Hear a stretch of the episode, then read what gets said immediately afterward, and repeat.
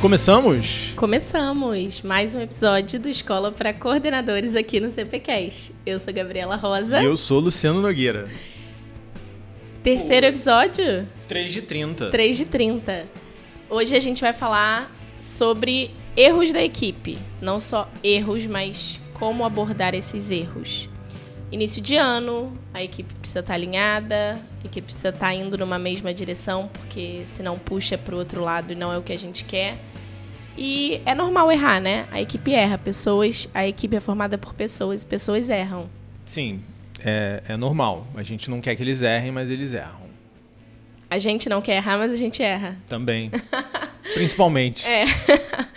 e quando a gente está falando de erro da equipe, pode ser um erro por falta de alinhamento, pode ser um erro por falta de comunicação.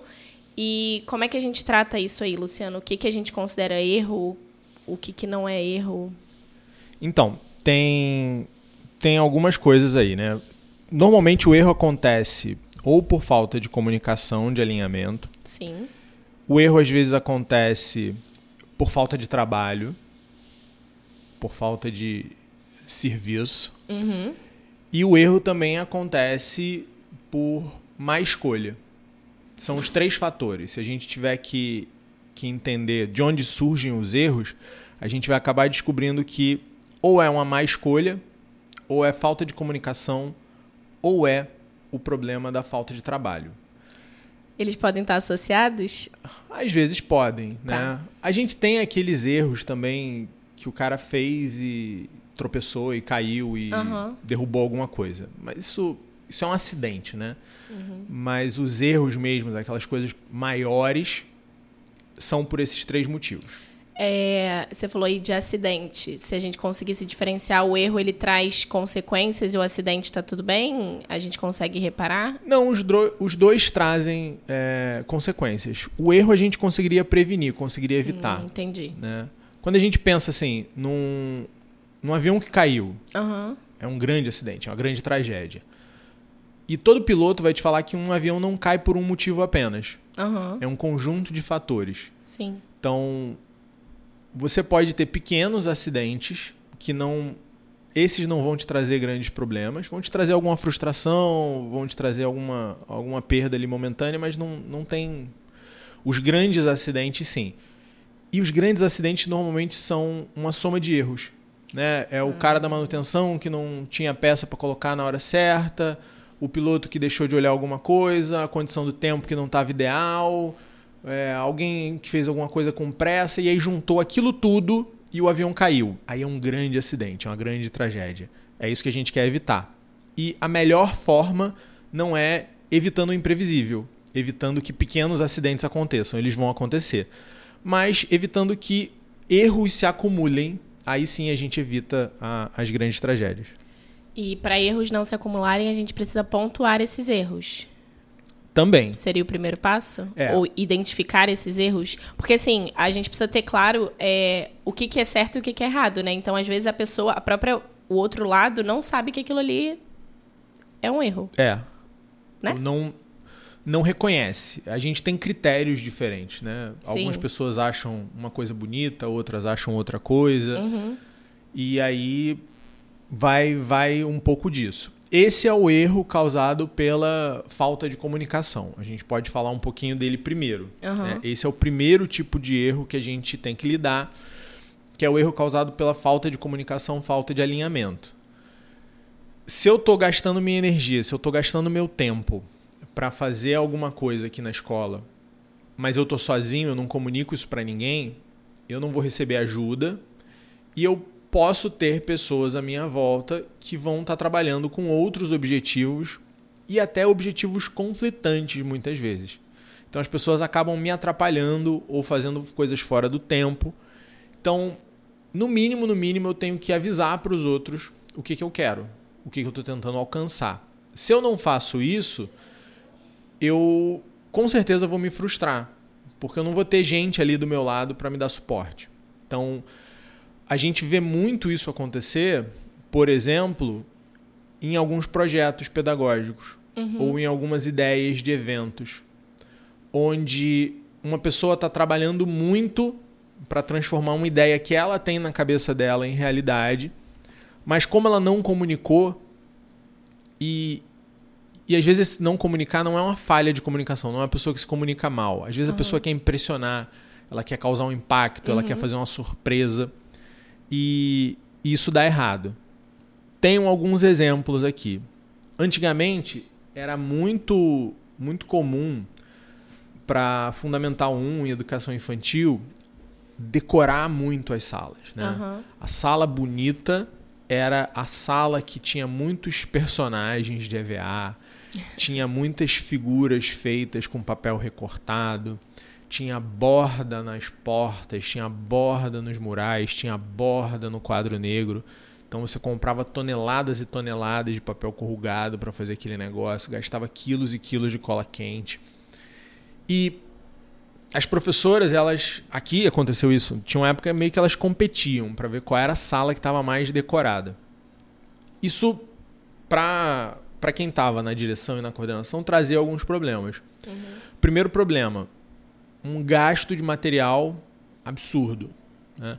Segundo problema: as salas não necessariamente se comunicavam não, você não tinha uma unidade na escola. Né? Uhum. Cada um tinha seus personagens preferidos, suas cores preferidas, que às vezes não eram as cores da escola, você ficava um negócio meio desconjuntado. E, além disso, não necessariamente isso tinha nada de pedagógico ali inserido. Eram salas bonitas, ok, né? para quem gostava. É, mas aquilo não necessariamente tinha nada de projeto da escola, de identidade da escola, de filosofia da escola, de nada pensado para é, ter uma unidade no planejamento. Uhum. Então, era meio esquisito. Era caro, era meio esquisito, dava muito trabalho. A professora se desgastava para fazer aquilo tudo, achando que aquilo era muito importante. E não tinha o reconhecimento que ela esperava. Então acabava gerando frustração. Então, quando a gente se comunica mal, esse é o, esse é o ponto. Tem um livro que não é um livro sobre educação, mas tem uma história que fala sobre isso, que é muito interessante, que é um livro do Gustavo Cerbasi, Casais Inteligentes Enriquecem Juntos. Uhum. Ele conta a história de um marido que deu de presente para a mulher, surpreendeu a mulher no aniversário dela, é, deu, deu um carro de presente. E eles brigaram muito feio. Pelo presente. É. E ele acabou tendo que vender o carro, porque ela odiou o carro. Ah, mas pô, você vai me dizer, não, pô, se alguém me desse um carro eu ia ficar feliz. O problema é que eles passaram dois anos brigando porque não tinha dinheiro para nada. Uhum. Ele vivia dizendo que não tinha dinheiro, que eles precisavam economizar, que não tinha dinheiro, que eles precisavam economizar, porque ele queria fazer uma surpresa para ela. Ele queria dar o carro e ela não sabia que eles estavam financeiramente ah, uhum. passando por aquela dificuldade por causa do carro. Então, para ela, era só dificuldade. Quando ela ganhou o carro, a reação dela foi: peraí, eu tô há dois anos sofrendo sem dinheiro, sem poder fazer as coisas de casa direito, sem poder é, consertar, sei lá, a geladeira, ou mandar limpar o sofá, ou trocar o lençol da cama, sei lá. Eles uhum. tinham coisas em casa para serem resolvidas é, e não resolviam por falta de dinheiro. E quando ela viu que aquele dinheiro tinha todo ido para aquele carro, na verdade ela pegou ranço do carro. É uma frustração, né? Exatamente. E esse tipo de problema de comunicação era o que acontecia aqui com as salas. Uhum. Então, a gente precisou começar a se comunicar melhor com os professores e falar: gente, vocês estão gastando uma nota em papel corrugado. Pedagogicamente, isso não tem muito significado. Vocês se matam de trabalhar. Sim. E é uma coisa que não não vai ser aplaudida. Não vai ser ó, oh, comemorada. O outro não está enxergando valor. Né, exatamente, né, exatamente. Então é melhor a gente fazer esse esforço todo em algo que não só a direção e a coordenação vejam valor, mas também em algo que os alunos vejam valor, Sim. as famílias vejam valor. E, mas é difícil fazer isso, porque a pessoa que já está acostumada, que já está fazendo aquilo há muito tempo, ela acaba olhando e falando: olha, pô, mas é, é isso que eu faço. Né? É isso que eu faço. Então quer dizer que esses anos todos de esforço e dedicação e esmero e cuidado com o trabalho e bababá, babá, não valeram de nada? É, não é que não valeram de nada, mas é que. Não acrescentaram em nada. Não somaram nada necessariamente. Então, a comunicação serve para a gente evitar esse tipo de problema. Mas isso. Um, essa é uma das coisas que a comunicação serve, né? Mas isso antes, né? Você alinha isso antes de uma vez? Aí você aprende com o tempo Uhum. que você precisa alinhar isso antes, né? Uhum. Outro problema relacionado à comunicação, que não é o alinhar antes, porque é muito bom quando você já tem a resposta. né? Então hoje a gente já chega para todo mundo e já fala, gente, olha só, esse gatinho de EVA que você está pensando em fazer não é o melhor uso do seu tempo, né? É, é muito bom quando a gente consegue fazer isso, mas nem sempre a gente consegue. Muitas vezes a gente é surpreendido. E aí a pessoa tá lá, já começou, já tá fazendo, já tá botando energia, recurso ali naquele negócio, e você percebe. Você fala, ih, Aham. não tá ficando bom, né? E aí, cara, o que que acontece? A maioria das pessoas, para não magoar, para não incomodar, para não chatear o colega de trabalho, acaba não falando nada. Acaba ficando quietinho. Isso é um erro imenso. Por quê? Porque o que, que acaba acontecendo, né? E a gente já viu isso acontecer algumas vezes. Você tem uma pessoa que está se dedicando para um projeto que você sabe que não, não- ou você acha que não vai dar muito resultado. Mas você não quer falar isso para ela porque você está com medo que ela fique chateada com você. E você vê que coisas que estão sendo feitas ali naquele setor não estão sendo tão bem feitas assim, porque falta tempo. Deixando a desejar uma, num outro lugar. É, porque aquele outro projeto ali não tá fluindo do jeito que. não tá permitindo que as coisas fluam do jeito que elas deveriam. E você às vezes precisa de ajuda e ninguém pode te ajudar. E às vezes te pedem ajuda para fazer uma coisa que você não dá importância, você já viu que não vai dar resultado, que mas você continua não falando nada para não chatear. Então, você acaba permitindo que algo ruim aconteça porque você não quer chatear outra pessoa, porque a outra pessoa está se esforçando, porque, pô, olha como ela está achando isso legal, então pô, não vou cortar o barato dela. Só que isso gera um efeito colateral, você acaba se ressentindo da outra pessoa. Uau. é Você, pra não para não cortar o barato dela naquele, você fica acumulando sentimentos que talvez não sejam os melhores. Por aquela pessoa. Acaba Sim, que você. pela pessoa. Uhum. O que é o ruim, Sim. entendeu? Se você tiver o desprendimento de falar, cara, não gostei da tua ideia, né? Ok, né? Vocês podem discordar, a pessoa pode continuar apaixonada, mas ela, ela vai entender onde você está se posicionando. Uhum. E você vai sinalizar para ela que talvez aquilo não seja um bom uso do tempo dela, um bom uso do tempo da equipe. Né? O, o Jordan Peterson ele fala que uma das tarefas principais da família, dos pais, é transformar a criança num ser sociável, Sim. num ser que conviva bem em sociedade. Porque a partir daí ele consegue construir um caminho. Quando você não faz esse trabalho com a criança, você cria uma criança que é mimada demais, que é complacente demais, que é preguiçosa demais, que, que não vai ser bem vista no grupo, que não vai ser bem vista na equipe, você na verdade está prematuramente retirando oportunidades daquela criança. E o pai não pode correr esse risco, a mãe não pode correr esse risco. Mas a gente às vezes faz isso com os colegas de trabalho. Aham. É, você não informa para a pessoa onde ela está pisando, você não fala para a pessoa que ela está fazendo algo que não é bom, que ela está gastando o tempo dela numa coisa que não é a melhor naquele momento, e ela fica no escuro achando que está tudo bem. Você simplesmente deixa a pessoa ir para o erro, né? É. No caminho. Em vez de sinalizar ali na hora e até ver um pequeno conflito surgir, esse conflito daqui a pouco ser resolvido, você fica guardando, guardando, empurra para baixo guardando. do tapete. Isso às vezes gera implosões, a pessoa que está guardando se ferra, às vezes gera explosões e aí todo mundo se ferra, né?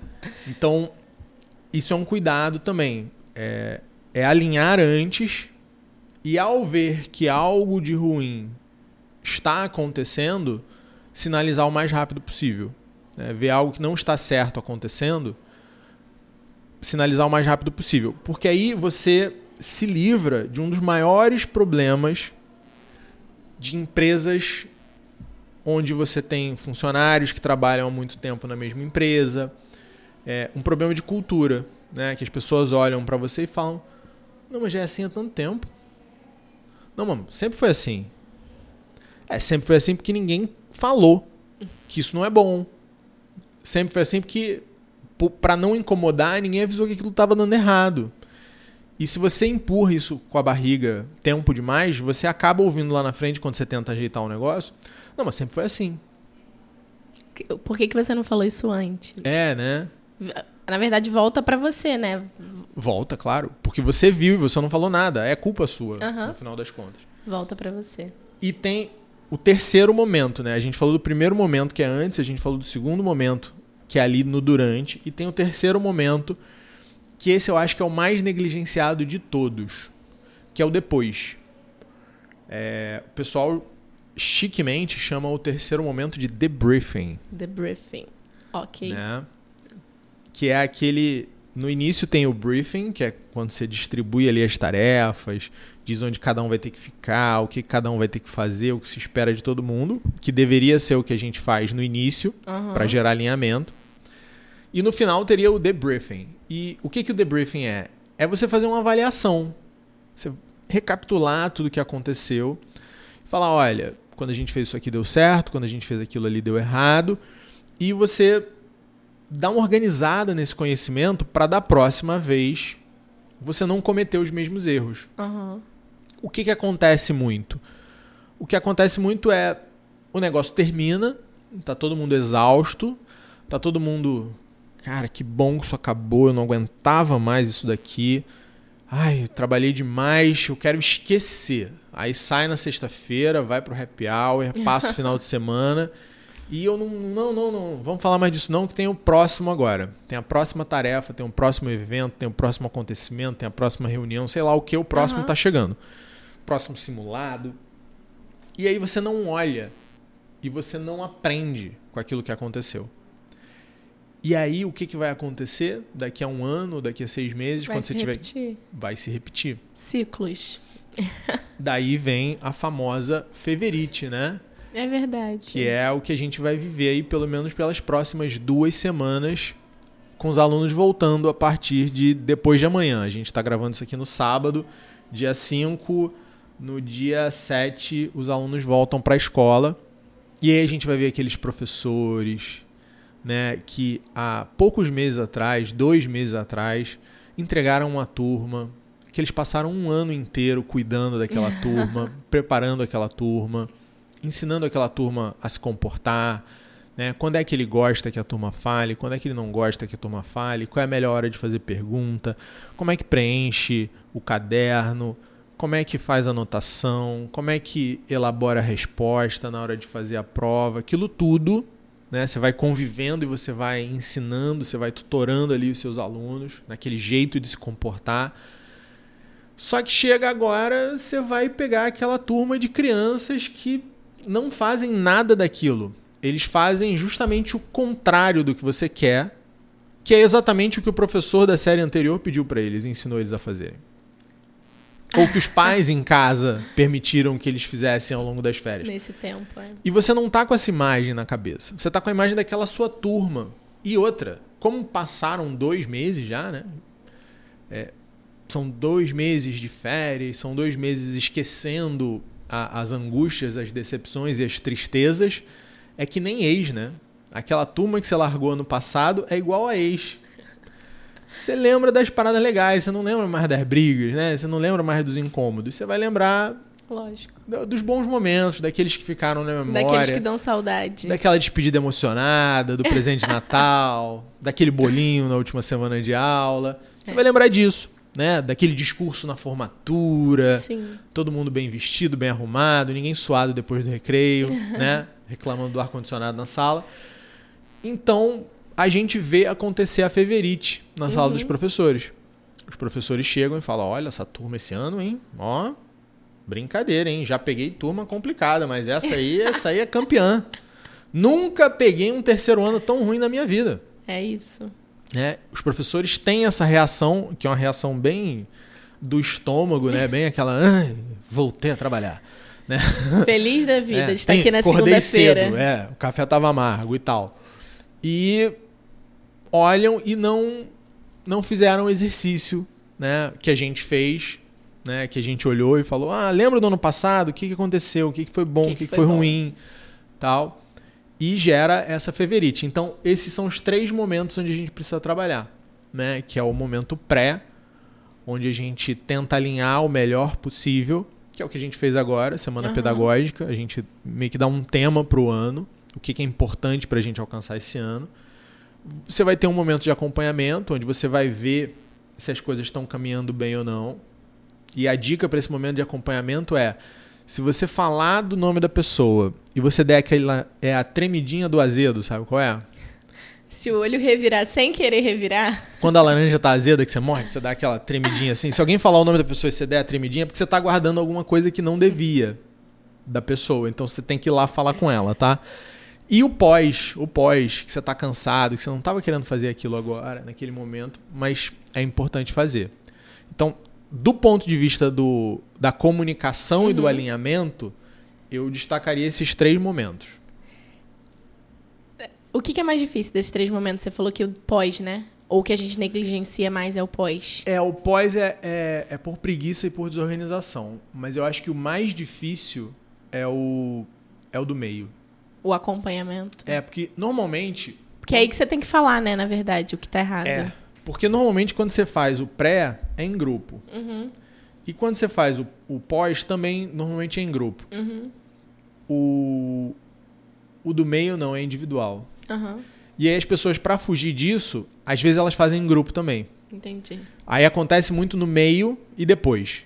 Que é o seguinte: você convoca uma reunião, você junta todo mundo e você dá esporro para aquela uma pessoa, para todo mundo ouvir. todo mundo. Genérico, assim, como se fosse para todo mundo. E como você tá é, meio que escondido pela barreira do grupo, você acaba exagerando. Você pega mais pesado do que você pegaria no individual É verdade. e todo mundo escuta. Então todo mundo toma uma bronca E todo mundo se dói, né? e todo mundo se dói. E todo mundo se dói. Então é pior ainda. Aham. É pior ainda.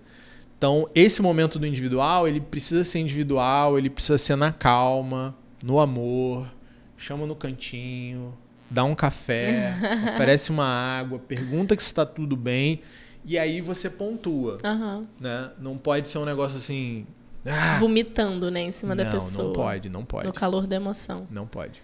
Então, se você. Só pra gente finalizar isso da comunicação, se você enxerga o erro, é, eu acho que é importante também pra quando você for falar com a pessoa, você ter pensado naquilo ali, né? Em como você vai falar com ela e não sair vomitando em cima. Porque às vezes tá no, bateu em você da maneira errada e você vai devolver pra pessoa da maneira que bateu em você. E não é isso que a gente quer. E aí você tem as duas técnicas consagradas de feedback, né? Que você pode usar nessa hora. Sanduíche. Você tem o sanduíche. O sanduíche, como é que é? Você começa com um elogio, Isso. a alguma coisa que a pessoa fez. Não elogia a pessoa, tá? Trabalho, elogia alguma coisa né? que ela fez. Ai, você é muito cheirosa. E... Não. isso soa falso, isso é horrível, gente. Uhum. É... Elogie alguma coisa do trabalho da pessoa. É... Faça a pontuação, faça a crítica. Vamos chamar crítica de crítica, né? Aham. É, critique o que você precisa criticar também do trabalho da pessoa, né, de preferência. E no final, não- não é. As pessoas confundem, né? Não é um, um outro elogio. Senão fica meio É esquisito. demonstrar confiança, né? É, é o que o- os roteiristas chamam de bendição. Né?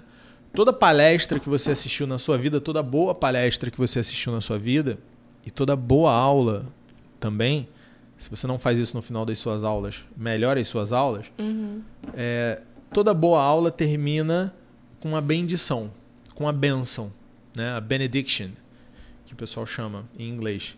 Que é o seguinte: você mostra o que você deseja para aquela pessoa como resultado daquela experiência. Uhum. Né? E óbvio que você deseja algo positivo, você deseja uma coisa boa, né? Aham. né? Ah, não, eu desejo que você continue errando e eu possa te mandar embora com a minha consciência tranquila. Ninguém vai dizer um negócio desse. Né? Seria meio, meio sádico, meio esquisito. Mas você fala, olha, cara, eu espero que você tenha entendido, eu espero que a partir de agora o trabalho vire para esse lado aqui, porque isso vai gerar coisas positivas, vai gerar satisfação nos alunos, vai gerar felicidade nas famílias, Sim. vai gerar crescimento para a escola. Porque eu acredito no trabalho e a gente está aqui, né? É, uhum. é, aquele papo do, do técnico antes do time entrar em campo que a gente acredita que a gente tem chance de ganhar. Uhum. Né? Pro, jogador entrar em campo com esse pensamento. Com esse pensamento. Olha, Sim. a gente tem chance de ganhar. Vamos... Mindset de crescimento, senão. Exatamente, exatamente. Então, essa é a técnica do sanduíche. Você começa com um elogio, você pontua o que você precisa pontuar, faz a sua crítica e você termina com essa benção, uhum. né? com esse desejo de é, melhora de alguma coisa positiva, né? O outro é uma, uma técnica que é a técnica da empatia. O que, que você faz? Você senta com a pessoa e você começa relatando, conta para ela uma história. Uhum. História gera uma conexão é, mas que também demonstre alguma vulnerabilidade. Sim. Né? Você fala de alguma experiência que você teve, onde você errou, e onde depois de perceber esse erro, você. É uma mini jornada do herói, né? Onde depois de perceber esse erro, você superou aquela dificuldade. Uhum. E como as coisas passaram a dar certo a partir dali. Eu acho que todo mundo que está trabalhando com gestão tem uma história dessa. Então, e aí você relaciona com aquela situação. É, e eu tô vendo acontecer alguma coisa parecida com você. Eu tô vendo isso aqui como uma dificuldade, eu tô vendo isso aqui como um desafio, queria te ajudar a superar isso.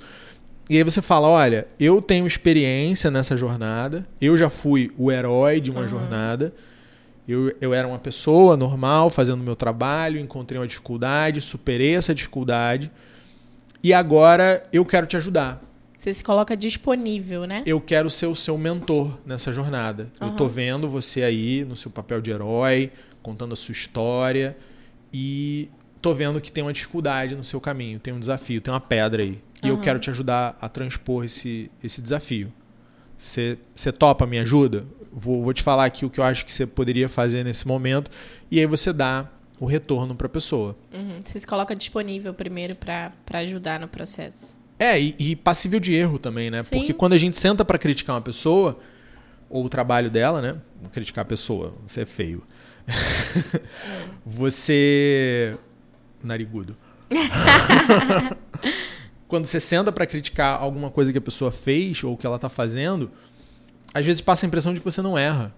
Ah, Foi aquilo sim. que a gente falou no início, né? Sim. A gente erra também. Com certeza. Então, quando a gente mostra, olha, eu erro, eu já errei, eu já tive que engolir meu orgulho e, e, uhum. corrigir isso aqui. Vamos, vamos fazer isso também, porque vai dar certo, vai dar um bom resultado. Na hora não é confortável, mas acaba dando um bom resultado. Excelente, excelente. Tem, é, você tem que sentir a pessoa para saber qual, qual feedback você usa? Ou é, vai mais da pessoa ou vai mais da situação? Foi essa a pergunta. Eu acho que é uma questão de preferência. Ah, tá. Eu acho que é uma questão de preferência. Eu, eu sou uma pessoa mais de contar história, eu sou uma pessoa mais prolixa.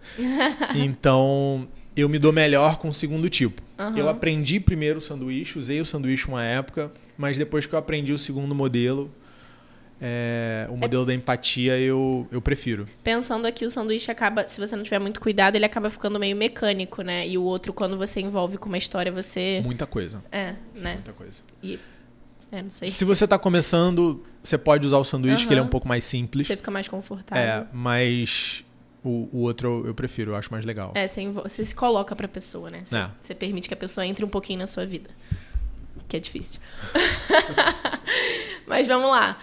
Sobre comunicação era isso. Você falou três. Comunicação. Comunicação. Erro de comunicação, erro. Falta de trabalho. Falta de trabalho e. E erro de escolha, né? Erro de contratação. Ah, entendi. Então Peraí vamos. eu falei longe aqui, ninguém vai me ouvir. É, o erro de escolha, que seria o erro de contratação. É, vamos falar do de falta de trabalho? Ou quer deixar ele por último, que talvez ele seja mais pesado? Não, vamos, vamos, vamos falar do falta de trabalho. O que, tá. que acontece? Deixa eu só me ajeitar aqui, que tá, tava meio torto hoje. É, o falta de trabalho é o falta de trabalho. Né? E ele é mais um, um um indicador, ele revela pra gente por que que tá dando errado. Sabe por que eu, eu falei que esse talvez fosse mais difícil? Porque eu lembro Ah. que no podcast passado de coordenadores a gente falou sobre é, eficiência, não. É, sobre trabalho e eficiência. Falou, não vamos falar sobre isso, porque a gente não está preparado para essa conversa. E aí, aqui, falta de serviço, eu tô linkando uma coisa na outra. Eu falei, é agora então que ele vai me responder a última pergunta. Também, também. Tem a ver. Tem a ver. É, tem relação. Mas é, é quando a gente. E a gente erra isso com uma excelente intenção. É, a gente quer. Falta de serviço? É, acaba acontecendo. Como é que isso acontece? Você identifica uma tarefa, né, que é uma tarefa que pode ser uma tarefa até simples, Aham. e você aloca uma pessoa para fazer. Só que aquela tarefa não enche o dia da pessoa. Ah, sim, sim, sim. Já, já aconteceu várias vezes com a gente você ter. Ah, secretaria precisa de mais uma pessoa. E a gente põe mais uma pessoa. E piora. Né? É, a gente tem que pensar para entender esse conceito numa praça de pedágio. A gente não vê, mas 90% do tempo a praça de pedágio ela está operando abaixo da capacidade dela.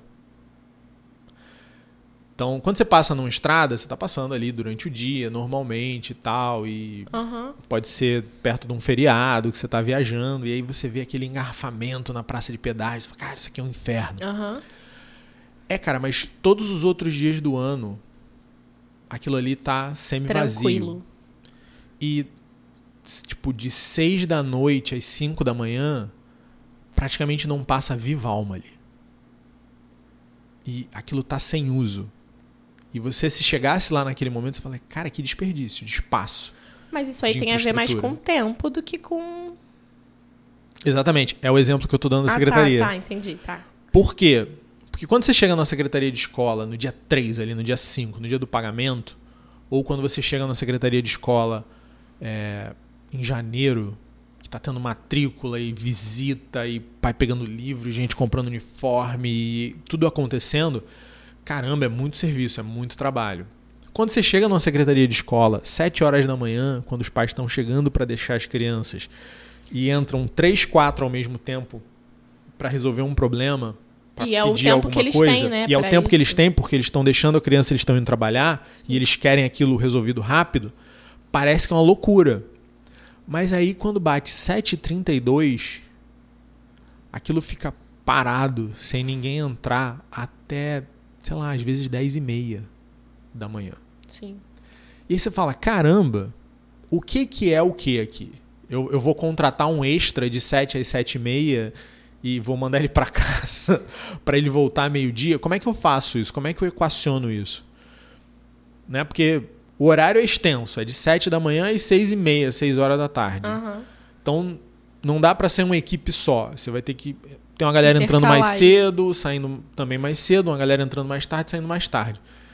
E se você for puxar para um para um lado onde, olha, vai estar todo mundo muito bem atendido o tempo todo, vai ter hora que você vai precisar de 15 pessoas ali dentro. E não vai funcionar. E é um tipo de serviço também que não dá pra. Ah, a, a pessoa A é responsável por isso e a pessoa B é responsável por aquilo. Porque se você tá ali pro atendimento, todo mundo tem que saber fazer todas as funções dali, Sim. né? E isso fica muito claro nessas questões que a gente tem sazonalidade, né? Aham. Que tem épocas do ano, horários do dia. Então, quando você chega no supermercado, no supermercado é mais fácil de ver do que na praça de pedágio. Tem momentos que você chega no supermercado em que a maioria dos pontos de caixa, dos pontos de venda, estão vazios, não tem operador. Mas se você for no supermercado, sei lá, sábado de manhã, a maioria dos pontos de venda estão com operador. Porque o supermercado ele faz essa ginástica, mas as máquinas estão ali. Eu tô rindo porque eu lembrei, porque tem vezes que vou ao mercado à noite e às vezes é uma época do ano, do mês que tá vazio o mercado.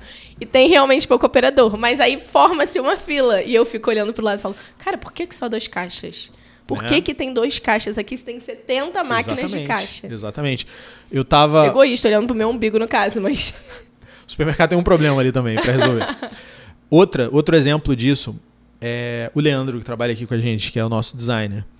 É, a gente estava conversando outro dia E aí ele, ele malha todo dia, né? Todo dia ele vai pra academia. E aí é, ele reclamou: caramba, sexta-feira passada a academia tava lotada, que não sei o quê. E aí daqui a pouco ele, pô, e aí? Aí na outra semana, eu falei, e aí, Leandro, academia? Não, não, vazio, ninguém. Uma maravilha. E a gente foi acompanhando, né? Aham. Aí eu falei, Leandro, tu já reparou que quando chega a época de pagamento, a academia tá vazia? Hum. Porque a galera recebe o salário e vai pra night, não vai pra academia. Chega no final do mês, tá todo mundo duro, sexta-noite tá geral na academia. Caraca, faz muito sentido. Adorei esse estudo de casa de vocês. É a night da galera. Não tem dinheiro. Vou malhar. Vou malhar.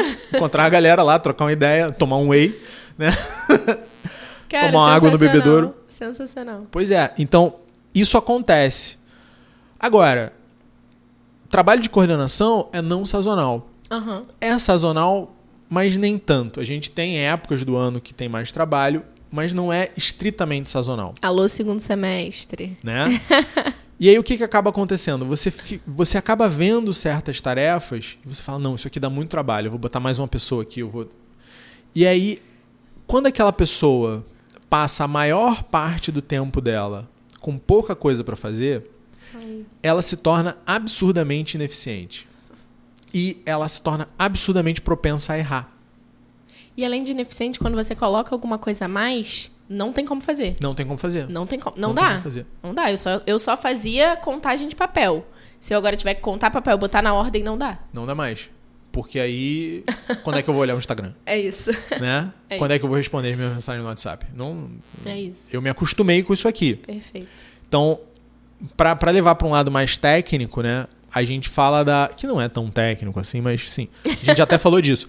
Que é a lei de Parkinson.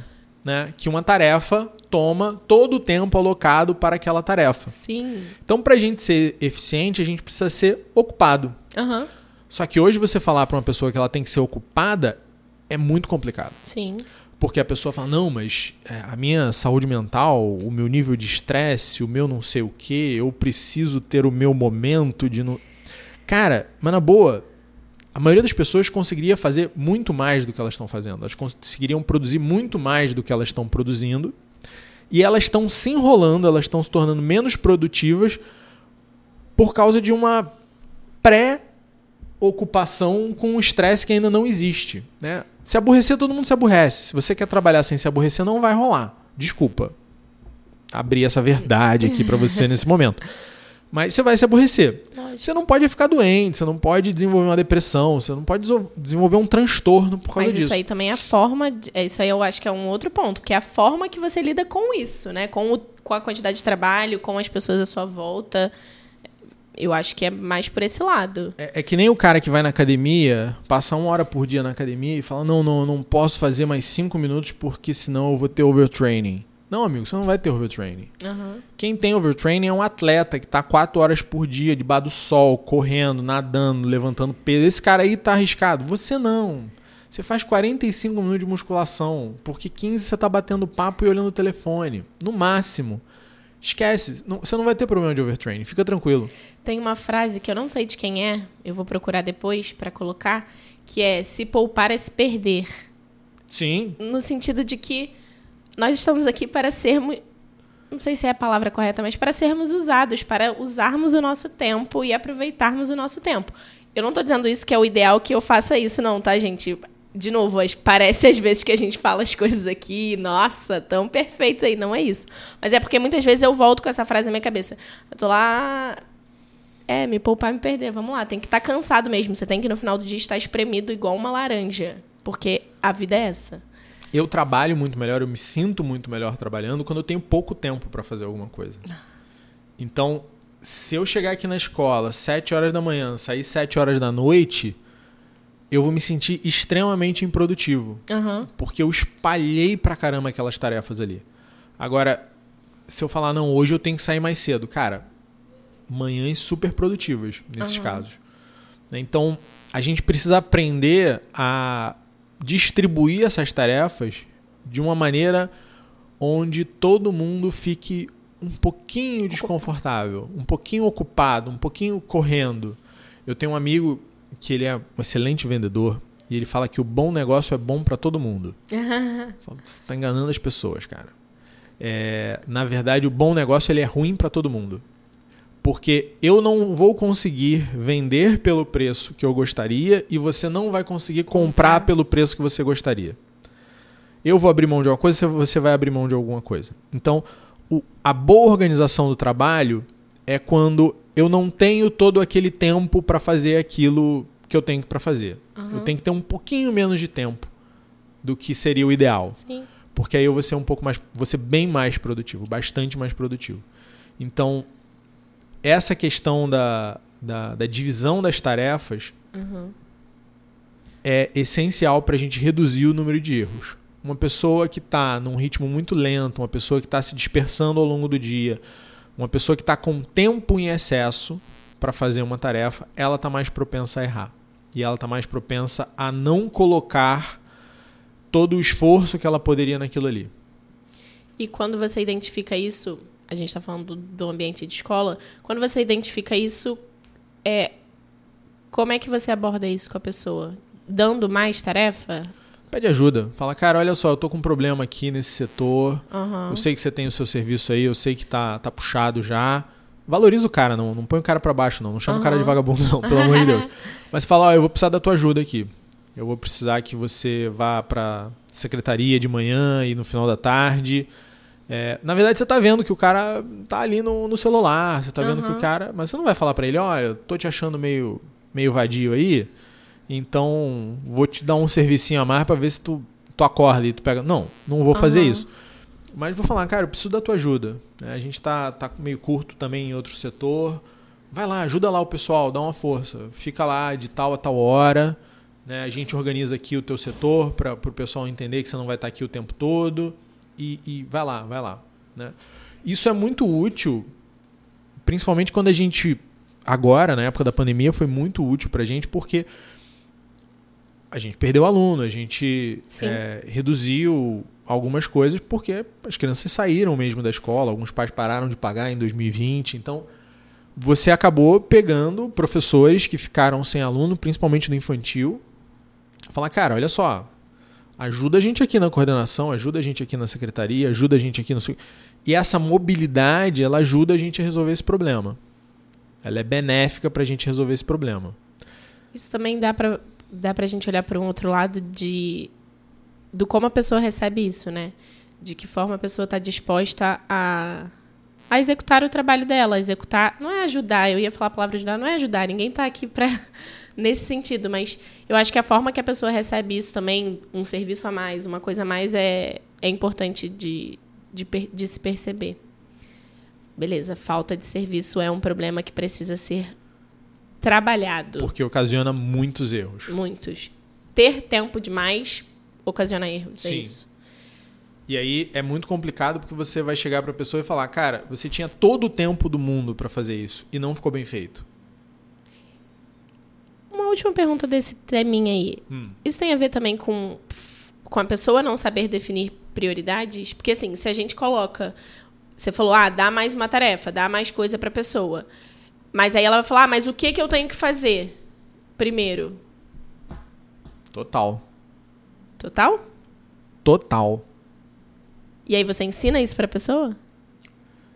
No longo prazo, porque o nome disso é amadurecimento. Tá, beleza. Entendi. Porque o que, que a gente vai ter? É, a primeira grande motivação possível, que é a mais baixa de todas, de um funcionário, é se sentir querido, se sentir valorizado. Sim. Todo mundo gosta de se sentir valorizado. Lógico. Ninguém gosta de não se sentir valorizado. Mas não é bem disso que eu tô falando, não. Eu tô falando o seguinte: tem pessoas que dependem disso. Elas dependem desse afeto, dessa Elas só se movem através disso. É. Se você não estiver ali elogiando a pessoa o tempo todo, falando que ela é maravilhosa, que ela é demais, não sei o quê, ela chega a se ofender com essa Tá. falta de reconhecimento. Tá. Isso é um sinal brutal de maturidade. Tá. Brutal. Então essa pessoa ela não vai olhar para o trabalho dela e falar: "Ah, eu preciso fazer isso porque isso é o que vai gerar mais resultado, é o que as outras pessoas precisam". Ela vai olhar pro trabalho dela e ela vai falar como é que eu consigo um elogio. Entendi. Como é que eu sou visto, como é que eu sou reconhecido. E vira aquela criança que começa a fazer bagunça para ter atenção. Ela às vezes vai procurar atenção do jeito errado. Entendi. Você vai ter um, um nível de ma- amadurecimento um pouco maior em algumas pessoas, e aí você vai observar o seguinte: ela tá tentando se provar. Ela tá tentando mostrar que as ideias dela são boas, ela tá tentando mostrar que as coisas que ela faz ficam bem feitas. Ela não tá querendo a tua atenção de qualquer jeito, mas ela tá querendo, ela tá meio que numa competição ali. Aham. Você sente ela meio competindo. Às vezes você não sabe muito bem com quem, mas ela tá ali. Não, porque o meu é melhor, porque a minha ideia, porque o jeito que eu fiz aqui, né, com a turma tal na sala tal e com a cadeira virada 32 graus assim, é o melhor de todos e Aham. né? E não, porque esse tom de azul na parede, ele podia levar três gotas a mais de branco, porque aí, né? E, e vai, a pessoa, é, ela vai se prender, É uma pessoa o quê? é, ela vai se prender a coisinhas, mas ela quer mostrar a contribuição dela, ela quer mostrar que ela Sim. entende mais e tal. Ainda é imaturo. Aham. Tá botando mais energia no lugar certo, mas ainda tá desorganizado. E aí você já tem uma pessoa que é mais estável, Aham. que é uma pessoa que olha e, e ela tem o discernimento de falar assim: bom, não vou gastar minha energia nisso. Seria muito legal se a gente tivesse esse negócio aqui, mas não, não é a prioridade agora. Uhum. né? É aquela pessoa que olha mais pro aluno Uhum. e não pro próprio planejamento. Blá. Mas pro aluno e não pro próprio planejamento. A gente tem professores assim, né? A gente tem professores que eles estão ali para dar a aula deles e cumprir o que eles planejaram. E tem professores que olham para a turma e falam: "Hum, essa turma não está pronta para isso. Deixa eu dar um passo atrás". Uhum. Isso é um sinal muito legal de maturidade. Vamos ligar isso agora com o que a gente estava falando do, do, do ócio, né? Do- Aham. do ócio negativo, do tempo perdido no trabalho. Esse cara mais maduro, ele não vai perder esse tempo. Então, se você tem um funcionário que você deu pouca coisa para ele fazer, ele abraçou aquela pouca coisa e não se incomodou de estar com tempo de entrar no Facebook, ele tá também comunicando para você o nível de maturidade dele. Excelente. Entendi. Ele tá te contando que, olha, Excelente. me mandaram eu fazer isso, eu vou fazer isso, e como não tem mais nada pra fazer. Tá tudo bem. O cara mais maduro, ele olha, cara, eu terminei o meu serviço, mas eu tô vendo um negócio ali, né? Eu vou ver se eu posso ajudar. Aham. O cara do meio, ele até vai se mexer, mas o que, que ele vai fazer? Onde é que ele vai errar? Né? O cara intermediário, esse cara mais competitivo. Ele vai sair metendo a cara em coisas que ninguém pediu pra ele, e ele vai incomodar um monte de gente fazendo isso. Mas como ele tem ideias melhores, como ele faz melhor, Aham. vai todo mundo ficar feliz com ele. Sim. Porque ele é bom. Ele é muito bom. Sim, entendi. Nossa, excelente. Excelente essa analogia aí. É... Só tomar cuidado, eu fiquei com isso na cabeça quando você falava, que dar, dar mais tarefas para as pessoas, a gente também precisa olhar um pouco para o perfil, né? É, Essa semana eu falei, falei um pouco disso com algumas pessoas aqui, porque às vezes a gente está dando para uma pessoa um de- uma determinada tarefa, um determinado serviço, que você poderia estar pedindo para outra pessoa, dando para outra pessoa que tem mais perfil para aquilo ali. Isso, isso é importante em relação, relacionado ao que você vai pedir? É, é importante. Você. Alocar a pessoa naquilo ali que, ela, que você sabe que ela vai executar melhor do Sim. que outra pessoa. Eu falo isso por- eu tô falando isso por escala de, de pessoas mesmo, onde a gente coloca as pessoas. Essa é a regra, tá? Tem algumas exceções. Por quê? Porque às vezes você tem uma pessoa que, que você quer que ela fique ali mais estável. Aham. Normalmente essa pessoa tá mais perto do teto dela já. Então você quer que ela se consolide ali. Agora tem pessoas que você quer desenvolver. Aham. E essas pessoas que você quer desenvolver, você vai precisar empurrar elas um pouco mais para fora do- da zona de conforto delas. Você não Uhum. pode deixar elas. é, Se esparramarem ali. É, exatamente. Você vai ter que pedir de vez em quando para ela fazer. Eu tive que. Eu tive um funcionário uma vez na, na papelaria que ele era muito bom, muito bom. Mas para ele crescer, ele ia precisar se relacionar melhor com as pessoas. Uhum. E aí um dos exercícios que a gente fez foi o seguinte, ele tinha muita dificuldade de falar no telefone Uhum. com cliente, com fornecedor. E teve uma época que eu passei todas as ligações para ele. Ele ia ligar para todo mundo que tinha feito encomenda, ele ia ligar para fazer pedido, ele ia Aham. ligar para geral. Ele entendeu, mas o que, que ele fazia? Ele se trancava num lugar e aí ele não, não queria que ninguém visse ele falando no telefone, Uhum.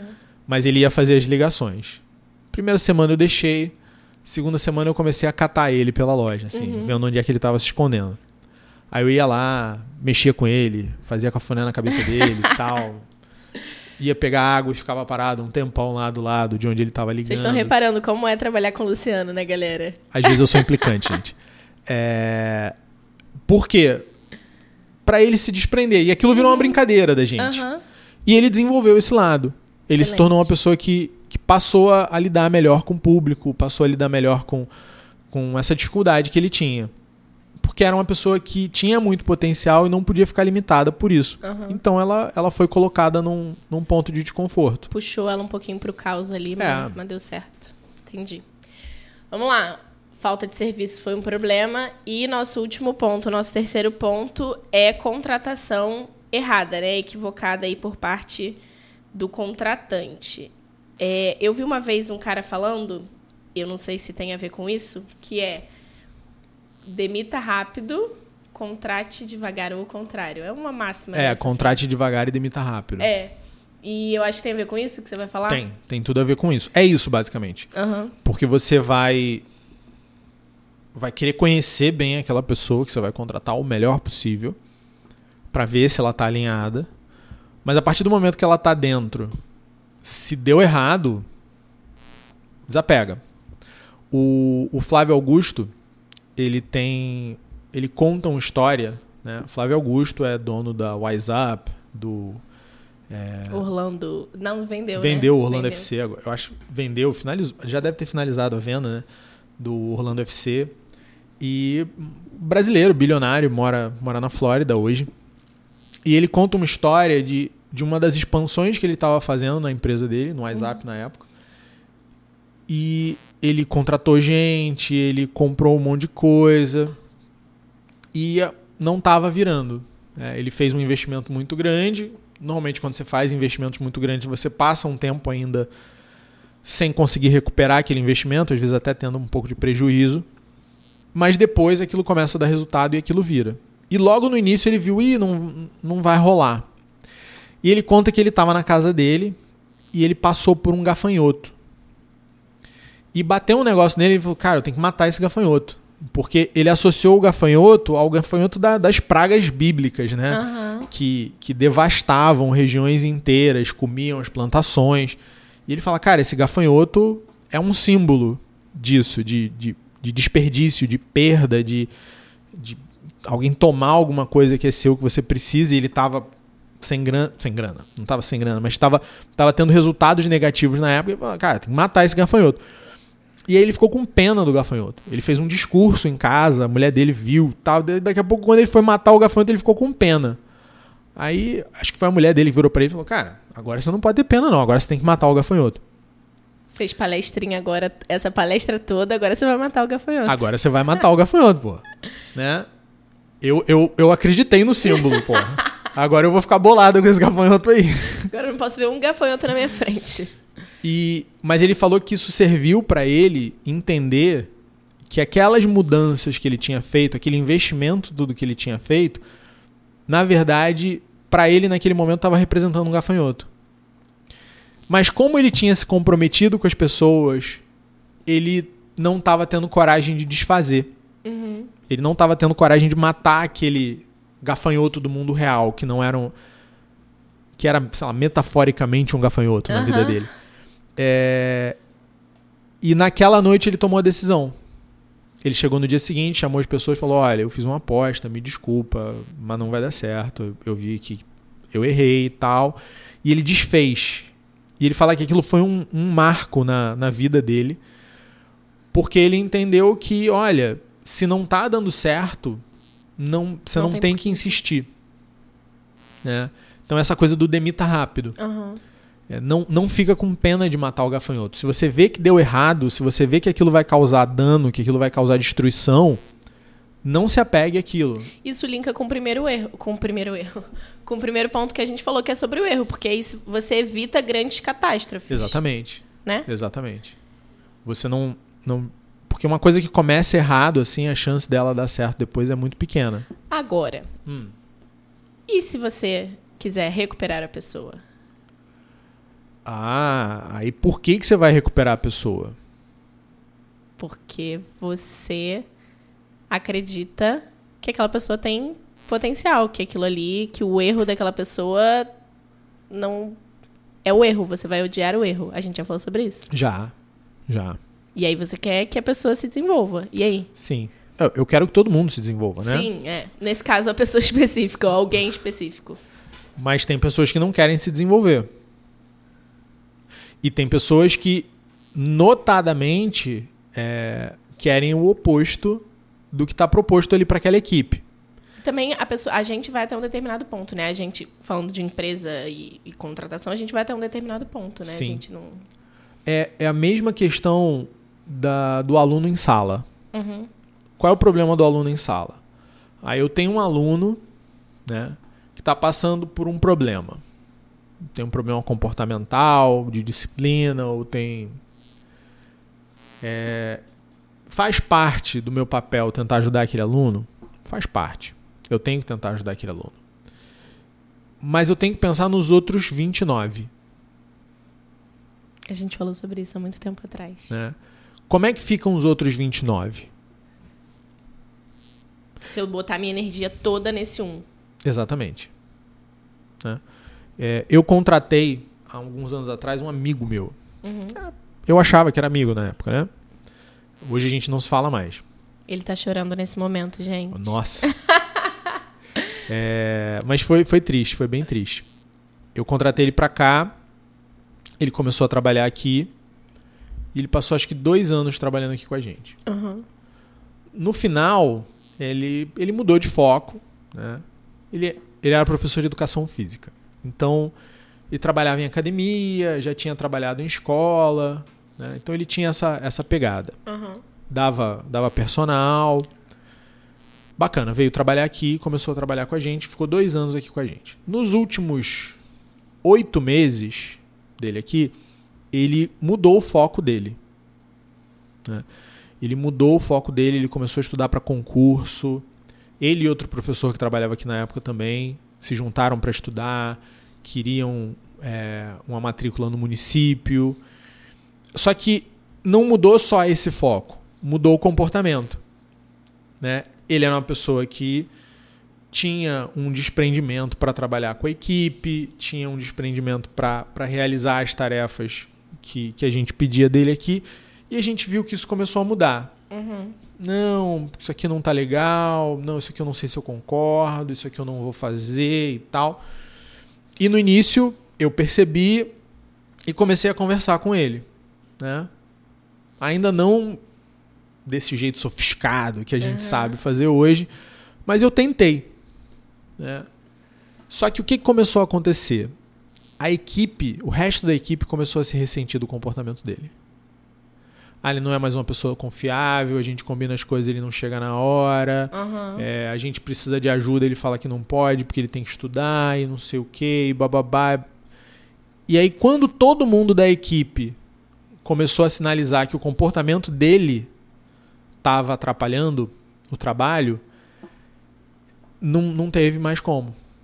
Eu não tinha mais tempo. Eu não tinha mais possibilidade. Uhum. Porque eu ia colocar em jogo Toda a vida de equipe. quatro, cinco, seis outros profissionais Uhum. para ver se um dia ele se ligava que aquilo que ele estava fazendo não era Entendi. não era mais o suficiente, não era mais o melhor para aquela situação.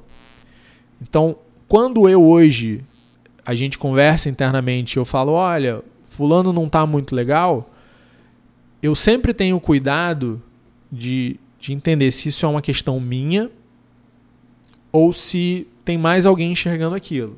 Então, às vezes eu sento como um gestor aqui, falo, olha, esse teu funcionário aqui está dando problema. Ah, não, aí eu sinto que o cara começa a querer justificar. Não, porque é bom, não, porque teve um problema, Tenta sim, defender, mas. né? É. Aí, aí você vira pro cara e fala: olha, conversa com A, conversa com B, conversa com C, conversa com D, conversa com E, conversa com F, G, H, I, J, até o Z.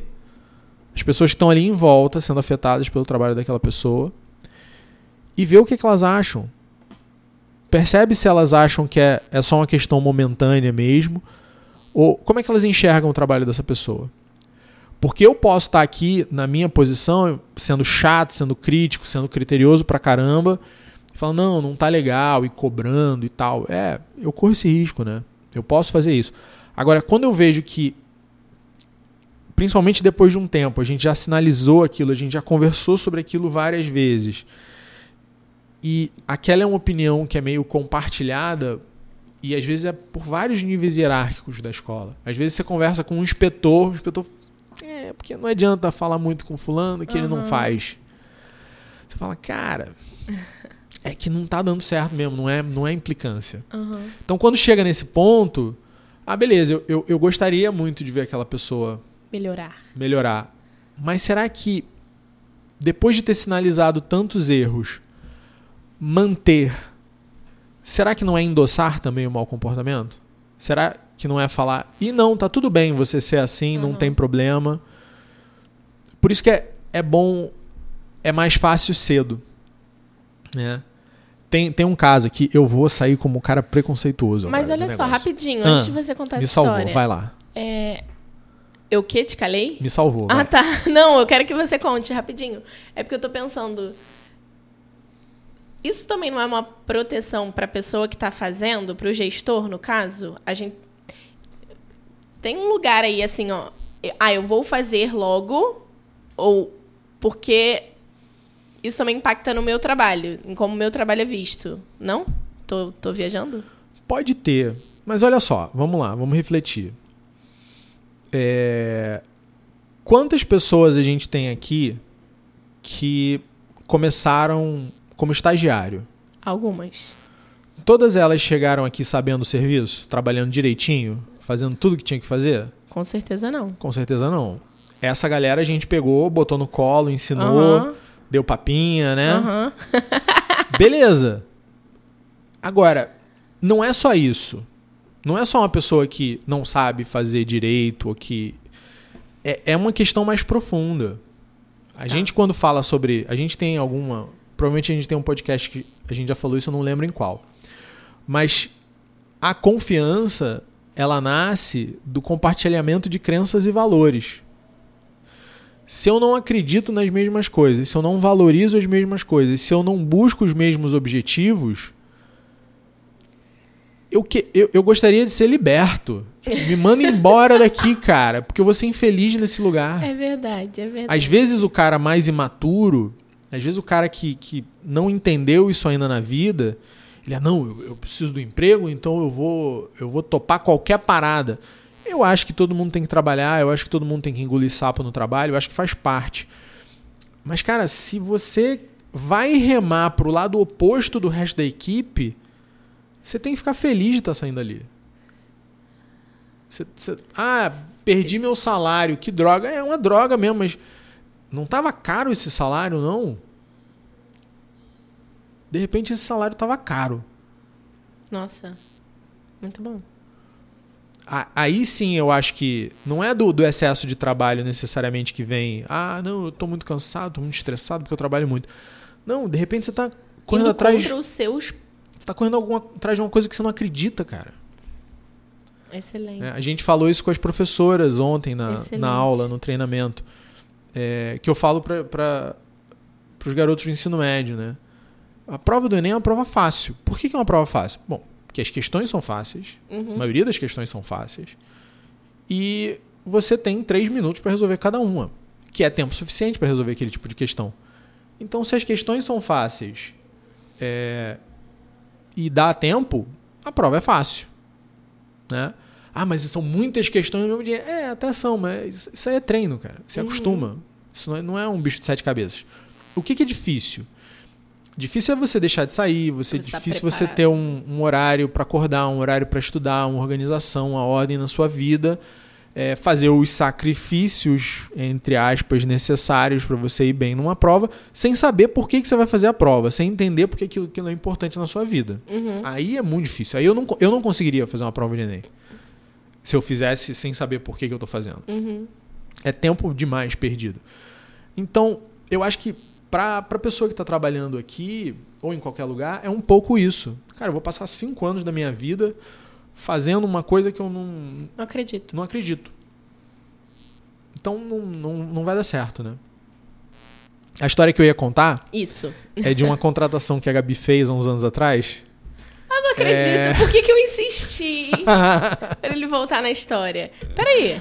Ah, Ah, vai. e, e a menina que ela contratou, ela tinha uma mecha azul no cabelo. Eu contra.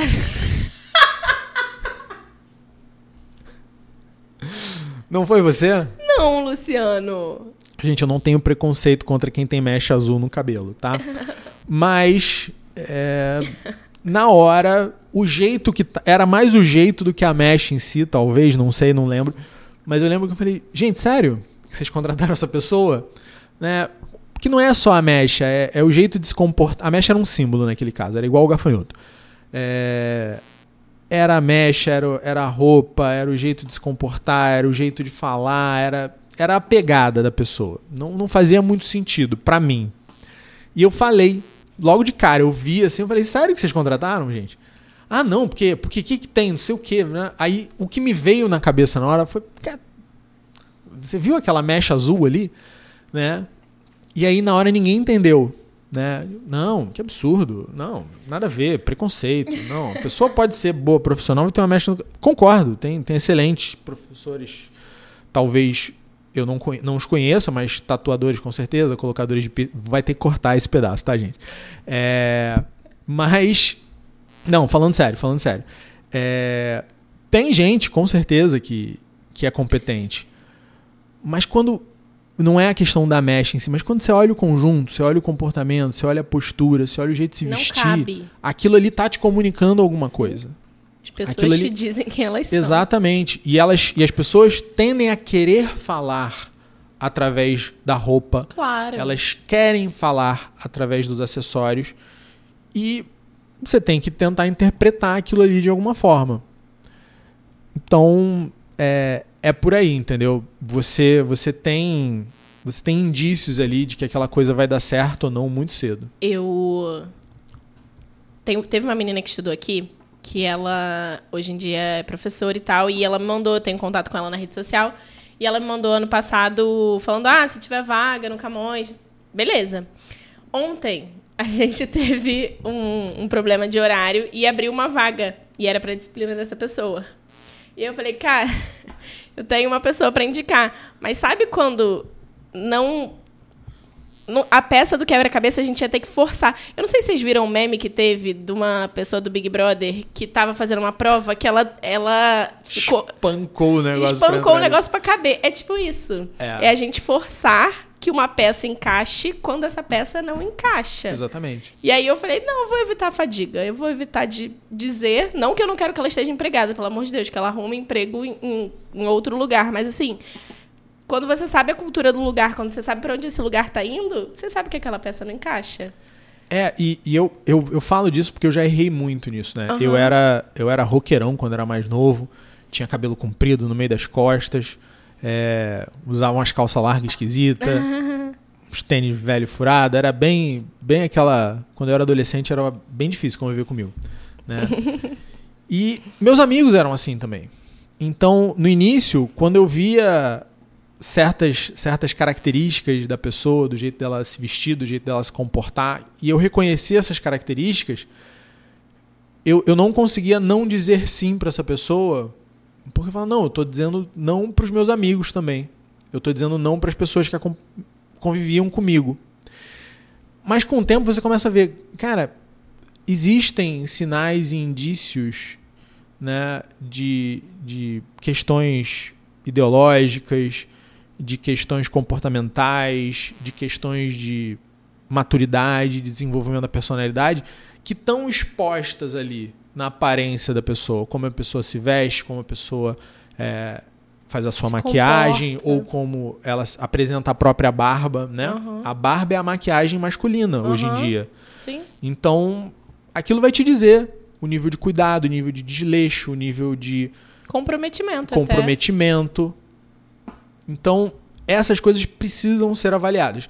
Ah, vai ser só isso? Não, não vai ser só isso. Óbvio que não. Né? Uhum. Óbvio que tem coisas que são até mais, muito mais importantes que isso. E se fosse só isso aí que estaria errado. Aí que estaria errado. É, o problema é esse, é que as pessoas acham que é, esse pré-conceito, é, é se parasse aí, estaria errado. Não é só isso. Tem um, um livro aqui, eu não lembro o nome. Ele fala sobre isso, que preconceitos são necessários. Porque se eles não fossem necessários, se eles não existissem, a gente estaria vivendo numa selvageria. A gente estaria. O, o homem das cavernas tinha muito preconceito com o tigre. Ele, ele achava que se ele chegasse perto do tigre, o tigre ia comer ele. É, eu, não, eu vou procurar, tava eu não certo.